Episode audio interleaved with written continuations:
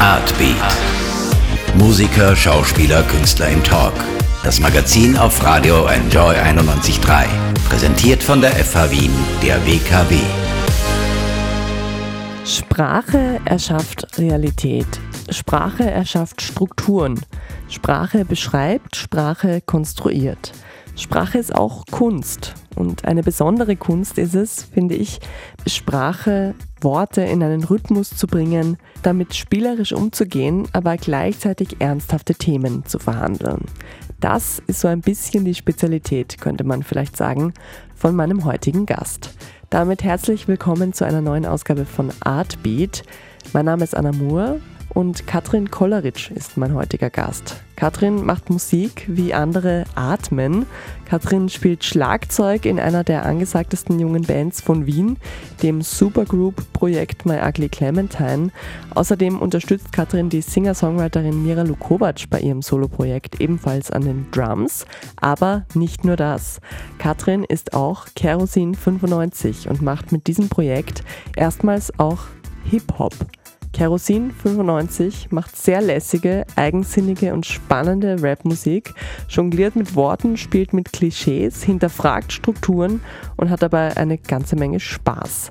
Das ist vielleicht genau das, was dem oft so todernst wirkenden Genre Deutschrap momentan ein bisschen fehlt. Über das Musikmachen an sich, über die Sprache und den verantwortungsvollen Umgang damit und über vieles mehr wollte ich deshalb mit Katrin bzw. mit Kerosin sprechen. Vorher soll Kerosin 95 sich aber einfach mal selber vorstellen.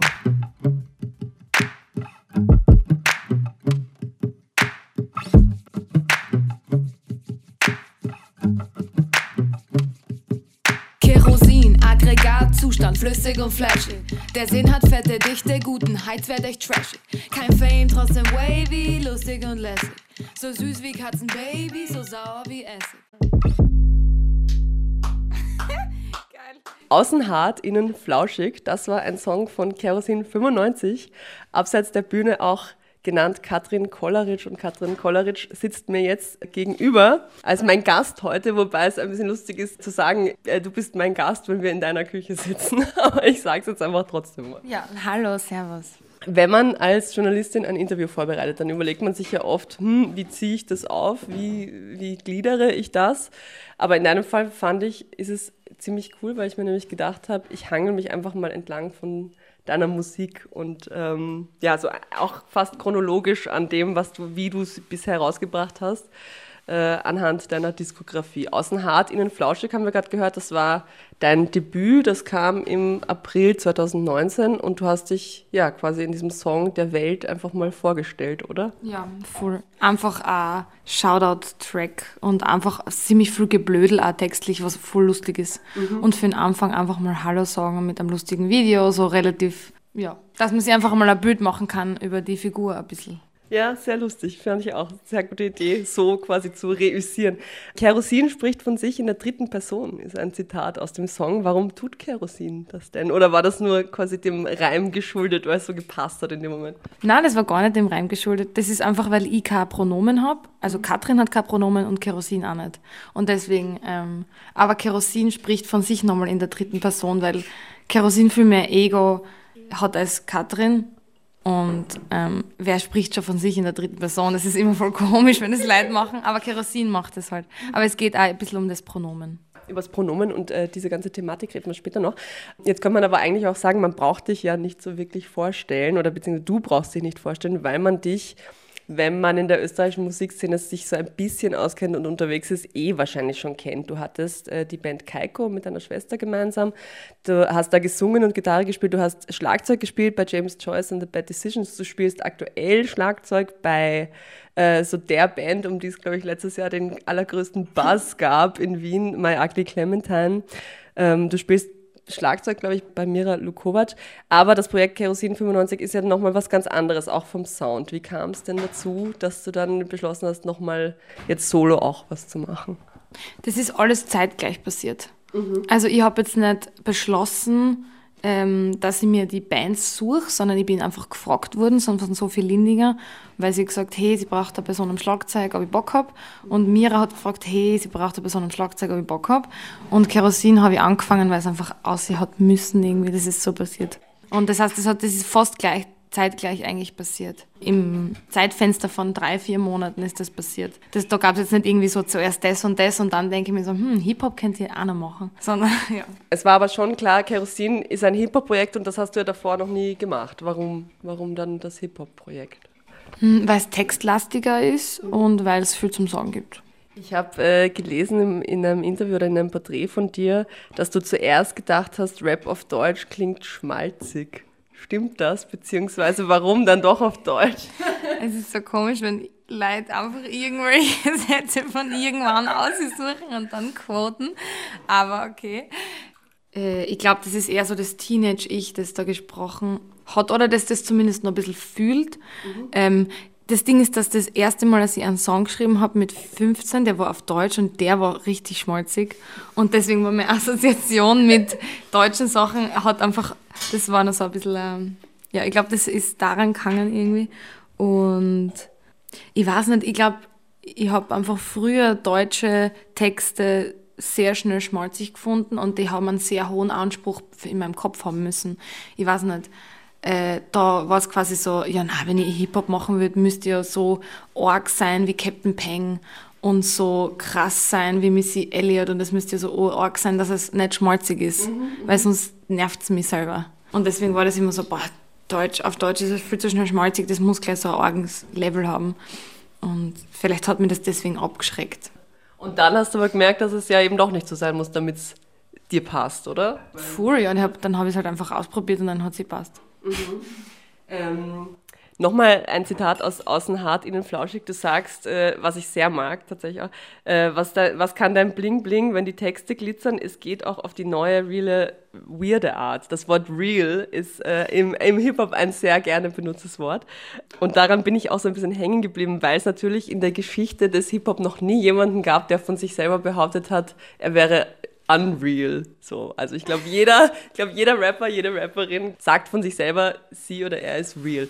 Heißt natürlich für jeden was anderes. Was bedeutet real denn für dich? Gar nichts, ich wollte es nur verarschen. Ja. Ich ich, find, ich verstehe den Hintergrund von, ob jetzt jemand real ist oder nicht. Was heißt das, dass man echt ist, dass man in Fleisch und Blut ist, dass man authentisch ist? Was heißt das alles? Äh, ich finde auf jeden Fall, das äh, kann man ruhig auf den Arm nehmen, ein bisschen viele Floskeln. Vor allem, es viele Hip-Hop-Floskeln werden ja auch von bestimmten Leuten genutzt, die generell viel Blödsinn produzieren, meiner Meinung nach. Und dann verarsche ich somit auch die Leute, wenn ich mir die Sprache aneigne und anders benutze. Wann hast du mit der Musik eigentlich angefangen? Weil du spielst ja irgendwie gefühlt jedes Instrument und wenn man dir so zuschaut, hat man irgendwie das Gefühl, die Musik kommt dir so aus allen Poren und für dich ist das so super leicht und du bist quasi schon Instrumente spielend auf die Welt gekommen. Gab es da eine Menge musikalische Früherziehung oder wie war das? Wie kamst du zur Musik und zum Musizieren? Ja, schon. Also meine Familie hat mich schon sehr gepusht immer und meine Eltern haben mir sehr viele Möglichkeiten geboten und sehr viel Freiheiten gegeben. Und ich habe schon als Kind, als kleines Kind angefangen, Musik zu machen und habe viel Zeit irgendwie investiert in das. Was war das erste Instrument? Trommel? Na, Klavier. Trommel, ja. Viel. Nein, Klavier und dann Schlagzeug und dann habe ich Gitarre selber angefangen. Mhm. Einfach, aber ohne Unterricht, also nur so zum Ausprobieren. Und ja, und mit den Sachen und halt singen immer schon und Beatboxen hat mir meine Mama mal gesagt. Wie geil, was ist das für eine coole Mama, die dir Beatboxen beibringt, bitte? Ja, die hat immer mal wieder als Musiklehrerin Fortbildungsseminare gemacht und dann mhm. immer ähm, dann hat sie gesagt, ja, jetzt hat sie Beatboxen gelernt und dann hat sie mir das ein bisschen gesagt und ähm, genau, und stimmmäßig sowieso immer irgendwie, ich bin in einer Schule gegangen, die das Chor-Dasein sehr gefördert hat und ich finde, wenn man irgendwie lernen will zu singen oder lernen, ich sage mal, wenn man singen üben will und das gern macht, dann finde ich, ist es arg, wie viel weitergehen kann, wenn man in einem Chor singt. Das habe ich halt gemerkt, wie musikalisch ich durch zehn Jahre Chor geworden bin. War dir immer schon klar, dass du beruflich was mit Musik machen wirst, äh, wenn du dann erwachsen bist? Oder gab es sowas wie einen Plan B? Du hast ja auch einen Song, der heißt Nie wieder Gastro. Also gab es diese Joberfahrung in der Gastro auch oder ist dieser Song eher so ein Reinversetzen in das, was in das Unschöne, was einem da auch, auch oft ja passieren kann in der Gastro? Oder hast du tatsächlich mal gejobbt? Ich glaube, ich habe erst vor zwei Jahren realisiert, dass ich das jetzt hauptberuflich mache.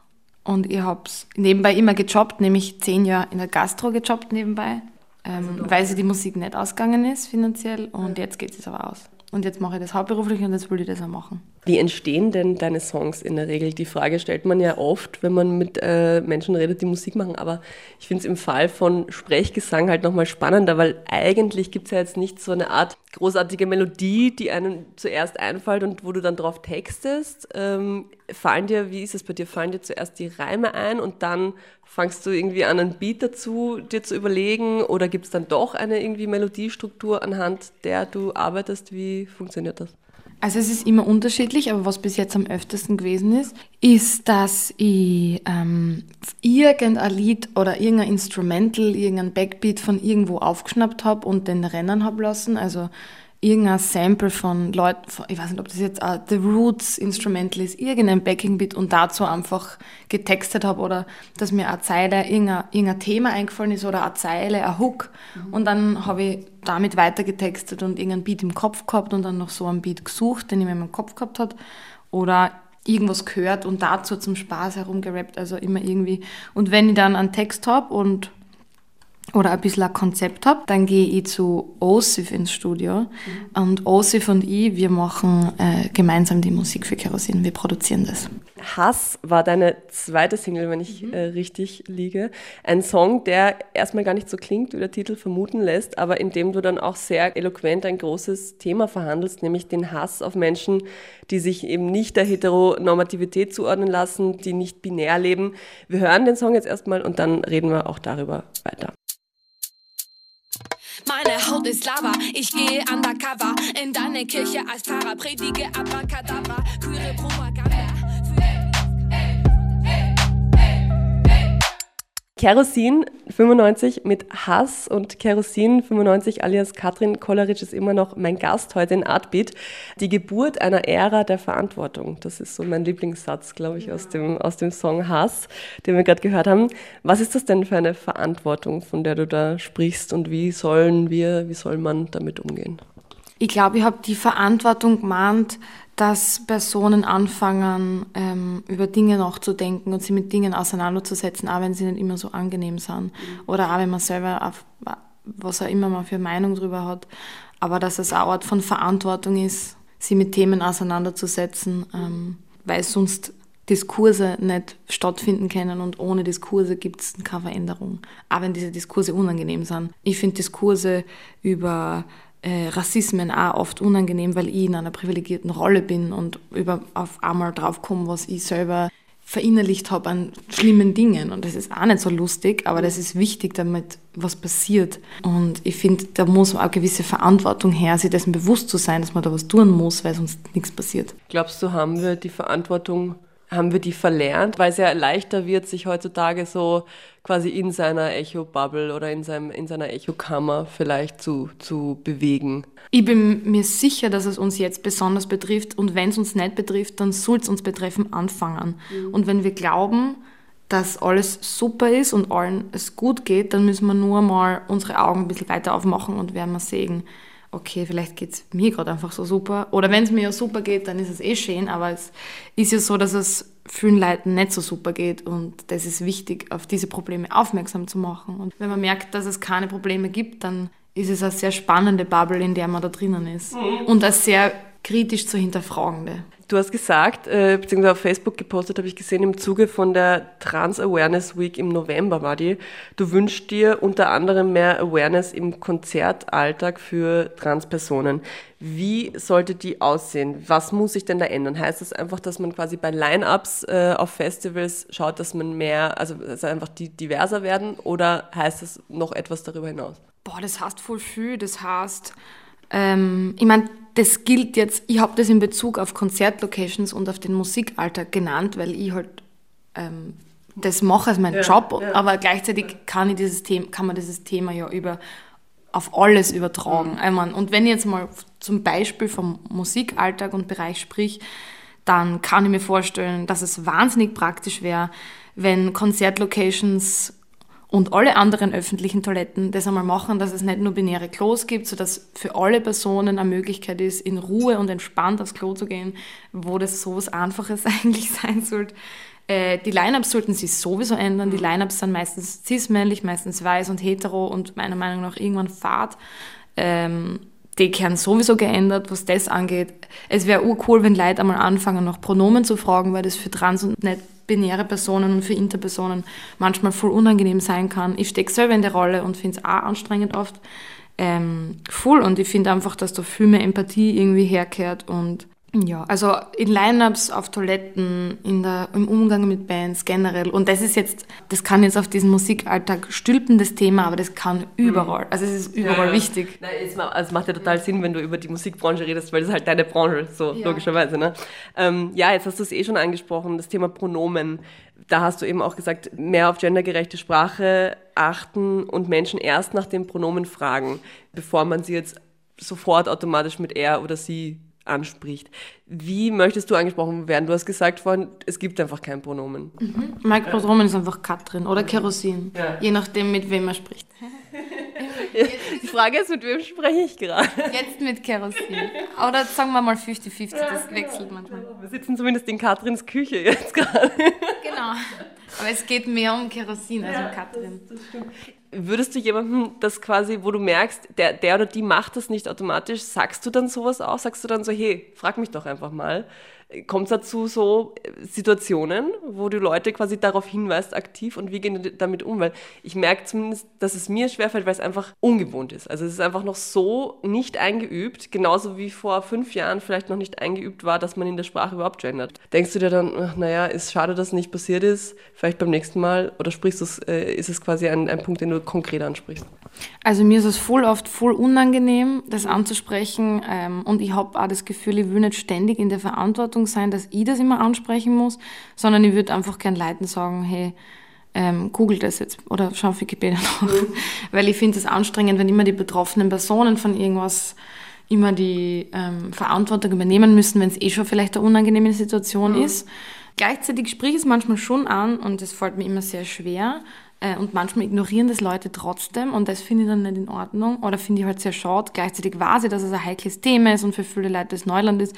Ich lies Personen auch sehr schnell einmal als Frauen oder Männer mhm. und sage dann, sie da drüben oder er da drüben und muss ja überhaupt nicht sein, dass das das Pronomen von den Personen ist und benenne dann Personen, die ich nicht kenne, auch sehr schnell, aber versuche mir das umzugewöhnen. Mhm. Ich versuche halt zu sagen, ah, die Person da drüben, ja. ah, die Person mit dem Board. Ja. Weiß ich nicht, weil ich habe ja auch ein Board und nur weil ich eine hohe Stimme habe, muss ja nichts heißen. Mhm. Also.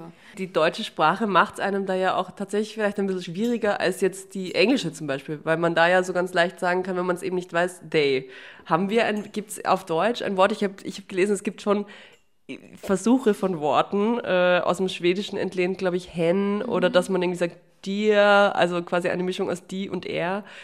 Es ist schwierig auf Deutsch. Ich finde es sehr holprig auf Deutsch. Man muss es, also jemand sollte noch mit der Idee für ein passendes Wort kommen, dann wäre es vielleicht leichter. Ja, es ist vielleicht nicht so einfach wie im Schwedischen oder Englischen, mhm. aber also ich finde, es ist auf jeden Fall Gewöhnungssache. Und wenn Personen irgendwie mit Gender-Sternchen schreiben können oder das Binnen-I drinnen haben in ihrer Sprache und sagen, das ist ja kein Stress, mhm. Dann ist es ganz sicher genauso wenig Stress, wie ähm, so darauf zu achten, dass man nicht gleich Personen ähm, im binären Spektrum irgendwie einordnet in der Sprache und es dauert halt so lange, wie es dauert. Es geht aber auch nicht darum, dass das alle Leute von heute auf morgen machen und sonst sind alle beleidigt, mhm. sondern es geht darum, solidarisch zu sein und diesen Respekt zu zeigen. Und nicht nur Respekt, es ist mehr so, Respekt klingt wie was man sich verschaffen muss, sondern das sollte einfach da sein, mhm. selbstverständlich. Ja. Und ich glaube, das braucht einfach Zeit. Das war für mich auch vor Jahren noch so, was, Gender-Sternchen, wie kompliziert ist das? Und jetzt ist es halt einfach drinnen. Also ich glaube, es ist eher so der Wille, dass man, der Wille zur Solidarität und dieses Aufmerksam machen, dass man sich dessen bewusst ist mhm. und halt Leute nicht einfach ausblendet, die existieren. Mhm. Weil das für die Personen, die ausblendet werden, ziemlich schier ist. Jetzt hat ja kürzlich äh, ein Musikerkollege von dir, Marvi Phoenix, sich dazu entschieden, dass er ab jetzt eben mit dem Pronomen er angesprochen werden möchte diese Nachricht war dann so ein bisschen der Aufhänger dafür, dass auch mehrere Medien sich mal mit dem Thema Transgender, Sprache, äh, Genderidentität auseinandergesetzt haben. Wie siehst du denn die Repräsentation in den Medien? Mir ist es immer zu wenig. Also es wird sowieso zu wenig repräsentiert und solange es noch Gesetze gibt und solange es einfach keine öffentlichen Klos gibt und Leute nicht blöd auf Klos angesprochen werden, ist das immer lang zu wenig. Und solange sie PolitikerInnen ganz klar oder heimlich dazu äußern und Transidentitäten ein bisschen zerstören wollen oder das Leben sehr viel schwerer machen wollen, ist es noch lange nicht okay. Und ähm, da finde ich es auch problematisch, wenn sie zum Beispiel Leute auf irgendeine Quotenperson in einer Serie ausreden und so, ah, ist, ja, haben wir erledigt, oder? Als ob es ein Hackerl wäre und dann ist das Gewissen beruhigt, mhm. sondern da gehört auf so vielen Ebenen noch so viel mehr gemacht. Dann ist die nächste Frage vielleicht, geht genau in die Richtung, wie macht sich denn Österreich bzw. Wien so in Sachen Toleranz gegenüber queerem Leben und Transpersonen? Was hast du da für einen Eindruck? Weil das ist ja genau, also so ein bisschen geht es ja in die Richtung. Ne? Seit dem Song Contest äh, damals, wo Conchita Wurst gewonnen hat, ist es so, ja, wir sind so super offen und jetzt haben wir die Pride Parade und wir haben den Regenbogen-Zebrastreifen am Ring und so. Also nur weil ich jetzt ähm, mich nicht als ähm, cis und hetero definiere, kann ich da jetzt nicht die Antwort auf das geben. Ja. Ich kann nur meine eigenen Eindrücke wiedergeben aus meinem Privatleben und aus dem und ja, es tut sich einfach zu wenig. Mhm. Es ist eh nett alles, was passiert. Aber für meinen Geschmack, also auch wenn es ein, beim Zebrastreifen ähm, ab unter, weiß nicht, auch wenn es einen Regenbogen Zebrastreifen gibt und Coca-Cola die Flaschen urschön anmalt und der H&M sagt, oh mein Gott, wow, jetzt haben wir da und FM4 sagt, es ist ja queer Radio und ich liebe FM4 sehr, aber ich finde es wichtig trotzdem, den kapitalistischen Gedanken bei solchen Veranstaltungen zufällig im Juni in der Pride-Woche zu hinterfragen, wieso zufällig alle Personen und Firmen da auf einmal aufspringen auf den queeren Zug und sonst im Jahr nicht sehr viel repräsentieren. Finde ich zumindest immer so, das fällt mir dann auf und dann bin ich so, aha, mhm. Ja, und keine Ahnung, also ich fühle mich oft unwohl und ich werde oft komisch angeschaut komisch angesprochen und manchmal ist es überhaupt kein Thema, monatelang, je nachdem. Mhm. Ich bewege mich sehr viel in queer-feministischen und sicheren Bubbles aus einem guten Grund, mhm. weil ich mich da auch wohlfühle und das nie Thema ist in diesen Bubbles. Und wenn ich außerhalb der Bubbles bin, ist es wieder anders. Gleichzeitig in Wien zu leben, ist trotzdem noch anonymer als in dem Ort, in dem ich aufgewachsen bin. Im Kunstbereich ist es nochmal was anderes irgendwie. Da tun die Leute alle oft so offen. Mhm. Sind es dann aber auch wirklich nicht. Mhm. Ich weiß nicht. Also ich bin jetzt nicht die Person, die da sehr schnell Hurra schreit bei so Themen. Ich schaue mir das lieber kritisch an. Mhm. Und gleichzeitig versuche ich auch nicht nur drüber nachzudenken ständig, sondern auch einfach ein gutes Leben zu führen. Mhm. Ähm, wir hören den nächsten Song. Alle ab war der, den du mit Mickey gemeinsam äh, gemacht hast im ich glaube, November letzten Jahres ja. oder Herbst auf jeden Fall. Ein Song über Leistungsdruck, ein Song über das Arbeiten auch. Genau darüber sprechen wir dann gleich nach dem Song.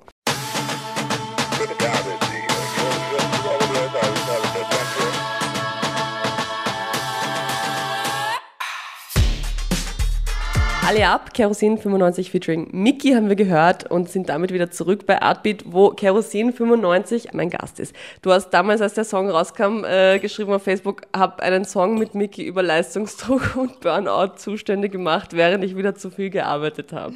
Und ja, man hat tatsächlich das Gefühl, du arbeitest sehr viel. Also, du machst jetzt auch noch äh, Musik für ein Theater demnächst. Über die ganzen Bandprojekte haben wir schon gesprochen, ähm, Solo-Projekt eben auch. Würdest du dich als Workaholic bezeichnen? Ja, voll. Und ich bin leider voll in einem Umfeld von Personen, die auch alles arbeiten. Deswegen ist es voll schwierig, rauszukommen. Mhm. Aber ich habe in letzter Zeit äh, mehr Freizeit mitgenommen und versucht, das gerade unter einen Hut zu bringen, mhm. weil das nicht so viel Spaß macht, nur zu arbeiten im Leben. Mhm. Aber ist, ist Musik überhaupt, kann man Musik eigentlich klassisch als Arbeit für dich bezeichnen? Weil du würdest sie wahrscheinlich auch machen, wenn du damit eben, wenn es nicht die Arbeit wäre, dann wäre es halt die Freizeit, oder? Nein, es ist ja mein Beruf. Also ich ja. mache es in meiner Freizeit überhaupt nicht mehr. Wirklich? Das ist ja mein Beruf und deswegen ist es so komisch, weil es für viele Leute ein Hobby ist. Mhm. Und deswegen ist ja oft die Frage, na Gott, davon kann man leben. Und ich bin so, äh, ja, ich mache es halt zu meinem Beruf. Aber umso problematischer, weil dieses Ding ist, so Leidenschaften zu Beruf machen und dass ich da jetzt nicht irgendwie an, einfach einen Lohnjob habe, sondern auch einen Job, der irgendwie meine Leidenschaft ganz lang war oder mein Hobby. Und das ist schon ein komischer Zwiespalt manchmal. Aber ich merke auf jeden Fall, dass ich gerade das ein bisschen umstrukturieren, meinen Alltag so, dass ich auch andere Sachen mache und nicht nur arbeiten tue. Was mhm. Puzzles oder Wandern Puzzles, oder so. Puzzles. Ich liebe Puzzles. das ist das Beste. Ähm, aber hast du dann, also kannst du das quasi im Kopf dann auch wirklich so trennen, dass du sagst, okay, 10 Uhr, ab von 10 Uhr bis 17 Uhr Musik machen, Arbeit und der Rest nicht Arbeit. Geht das? Ich bin dabei, das zu lernen. Okay. Es dauert, glaube ich, ein bisschen. Bist du gut im Organisieren? Weil als selbstständiger Künstler, Künstlerin muss man ja sich selber wahrscheinlich gut organisieren können oder man hat mittlerweile ein Management, das das für einen macht. Ich weiß nicht, wie ist es bei dir? Ja, also ich bin mittlerweile schon sehr gut im Organisieren, aber ich habe auch, ähm, also Kerosin hat auch Management und ähm, eine Booking-Agentur, mhm. weil so viel Arbeit ist es dann doch schon, dass ich das nicht allein alles machen kann. Jetzt hat das Jahr 2020 erst begonnen. Ich tippe mal drauf, dass es für dich ein sehr spannendes Jahr wird, weil eventuell ein Album kommt, ein erstes. Voll, es kommt ein Album und es kommt eine Tour dazu und es kommen coole Festivals im Sommer und ganz viel Zeit und neue Videos kommen. Nur von Kerosin oder kommt von My Ugly Clementine auch ein Album? Ähm, von My Ugly Clementine kommt das Album sogar schon am 20. März. Ah. Und es gibt eine Tour den ganzen April durch Österreich und Deutschland. Also ich merke schon, das Format Album bedeutet dir schon noch was, weil das, ich frage das immer ganz gerne bei jungen äh, Musikschaffenden, ob das überhaupt noch was bedeutet, das Format Album, weil es gibt ja in Zeiten von Spotify-Playlists, muss man ja kein Album mehr haben. Ich glaube, das ist je nachdem, wie auf was Bock haben. Ich finde, ich schenke jetzt nicht der einen oder anderen Form mehr Wert, mhm. sondern ich finde es spannend, wie Leute Sachen ausbringen, ob das jetzt gebündelt ist mhm. oder nicht. Ich finde Alben schon noch nett, aber ich würde jetzt vielleicht nicht mehr 10.000 CDs pressen lassen, weil ja, mhm. es ist halt dann doch das, wie gesagt, das Spotify-Zeitalter. Aber Album im Sinne von, dass diese Songs, die dann auf diesem Album sind, schon irgendwie auch zusammenhängend sind und was miteinander zu tun haben. Weil sonst könntest du ja einfach nacheinander so droppen quasi, ohne das jemals als Album zu titulieren. Ja, ich weiß nicht. Wie gesagt, also das machen da jetzt so unterschiedlich und ähm, ich würde es noch nicht so viel über das Album verraten, weil das dauert noch, aber, aber guter, Versuch auf jeden Fall. Appreciate it. Ein Song, der es auf jeden Fall von dir auf meine Spotify-Playlist geschafft hat, ist die aktuelle Single. Damit sind wir nämlich auch beim Status Quo, also quasi in der Jetztzeit angekommen. Status Quo heißt auch diese Single und äh, ist eine sehr scharfzüngige Abrechnung mit diesem platten Gangster-Rap. Du hast vorhin schon gesagt, ganz am Anfang, dass es halt Leute gibt, die so in Klischees rappen und denken und äh, denen haust du da so ein bisschen auf die Finger. Ich war vergangenes Jahr auf einer Party, wo du so ein paar Songs äh, von dir auch live performt hast und vor einem dieser Songs hast du gesagt, das hier ist für Raf Gamora. War das dieser Song? Ich kann mich nicht mehr genau erinnern. Ja, was? Es war schon Status Quo, ne? Ja, schon. Ja. Erzähl mir doch mal noch ein bisschen was zu dem oder beziehungsweise erzähl uns, bevor wir den jetzt hören, noch was. Ja, es ist einfach ein Battle-Track, eine kleine Kampfansage an den anstrengenden deutschen Gangster-Rap, der ziemlich viel Böses anrichtet, finde ich. Und der kehrt verarscht und aufs, auf den Arm genommen. Und ich finde, das kehrt kritisch angesprochen und öfter angesprochen passiert dass du auf Festivals bist oder eben auf, ja, weiß ich nicht, vielleicht eben auch tatsächlich klassischen Hip-Hop-Festivals oder so Festivals, die so genreübergreifend sind wie Frequency oder sowas oder FM4-Party oder whatever, wo dann ja genau teilweise solche Leute auftreten, die du da abwatscht in dem Song. Gab es da bisher schon mal Konfrontationen mit denen? Nein, es gab noch keine Konfrontation, aber ich, ich sprich jetzt auch nicht irgendwelche Personen wenn ich eine Person treffen würde, wo ich mir denke, so, boah, du hast aber einen echt blöden Text geschrieben und mir nervt das, was du machst, werde ich jetzt nicht extra hingehen und sagen, hey, was ist mit dir eigentlich?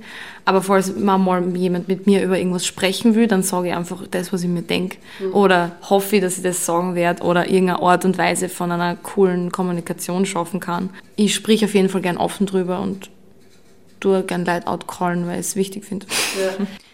Du hast vorher schon kurz gesagt, Tour. Gibt es da schon, gibt's schon konkrete Pläne? Gibt es quasi schon ein fixes Datum für Wien oder Umgebung? Ja, das darf ich noch nicht veröffentlichen. Ah ja, super. Aber es gibt es immerhin das.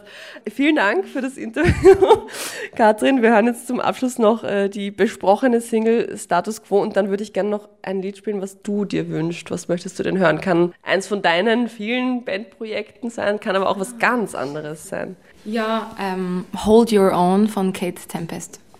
Hören wir gern.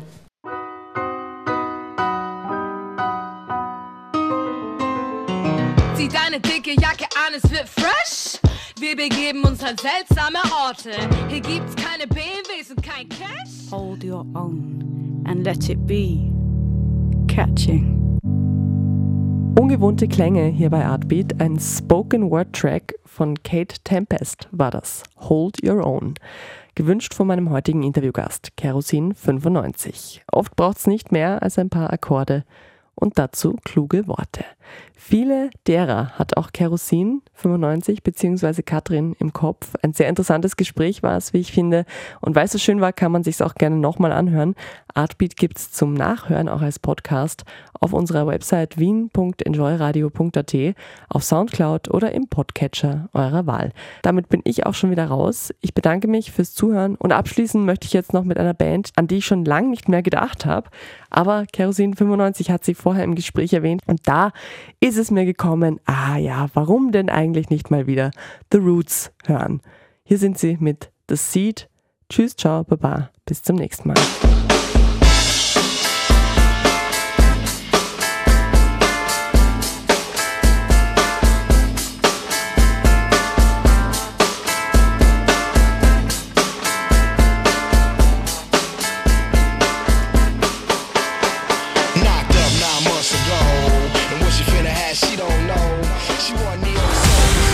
Artbeat, das Kulturmagazin auf Radio Enjoy 91.3. Jeden Dienstag von 9 bis 10. Alle Infos auf wienenjoyradio.at.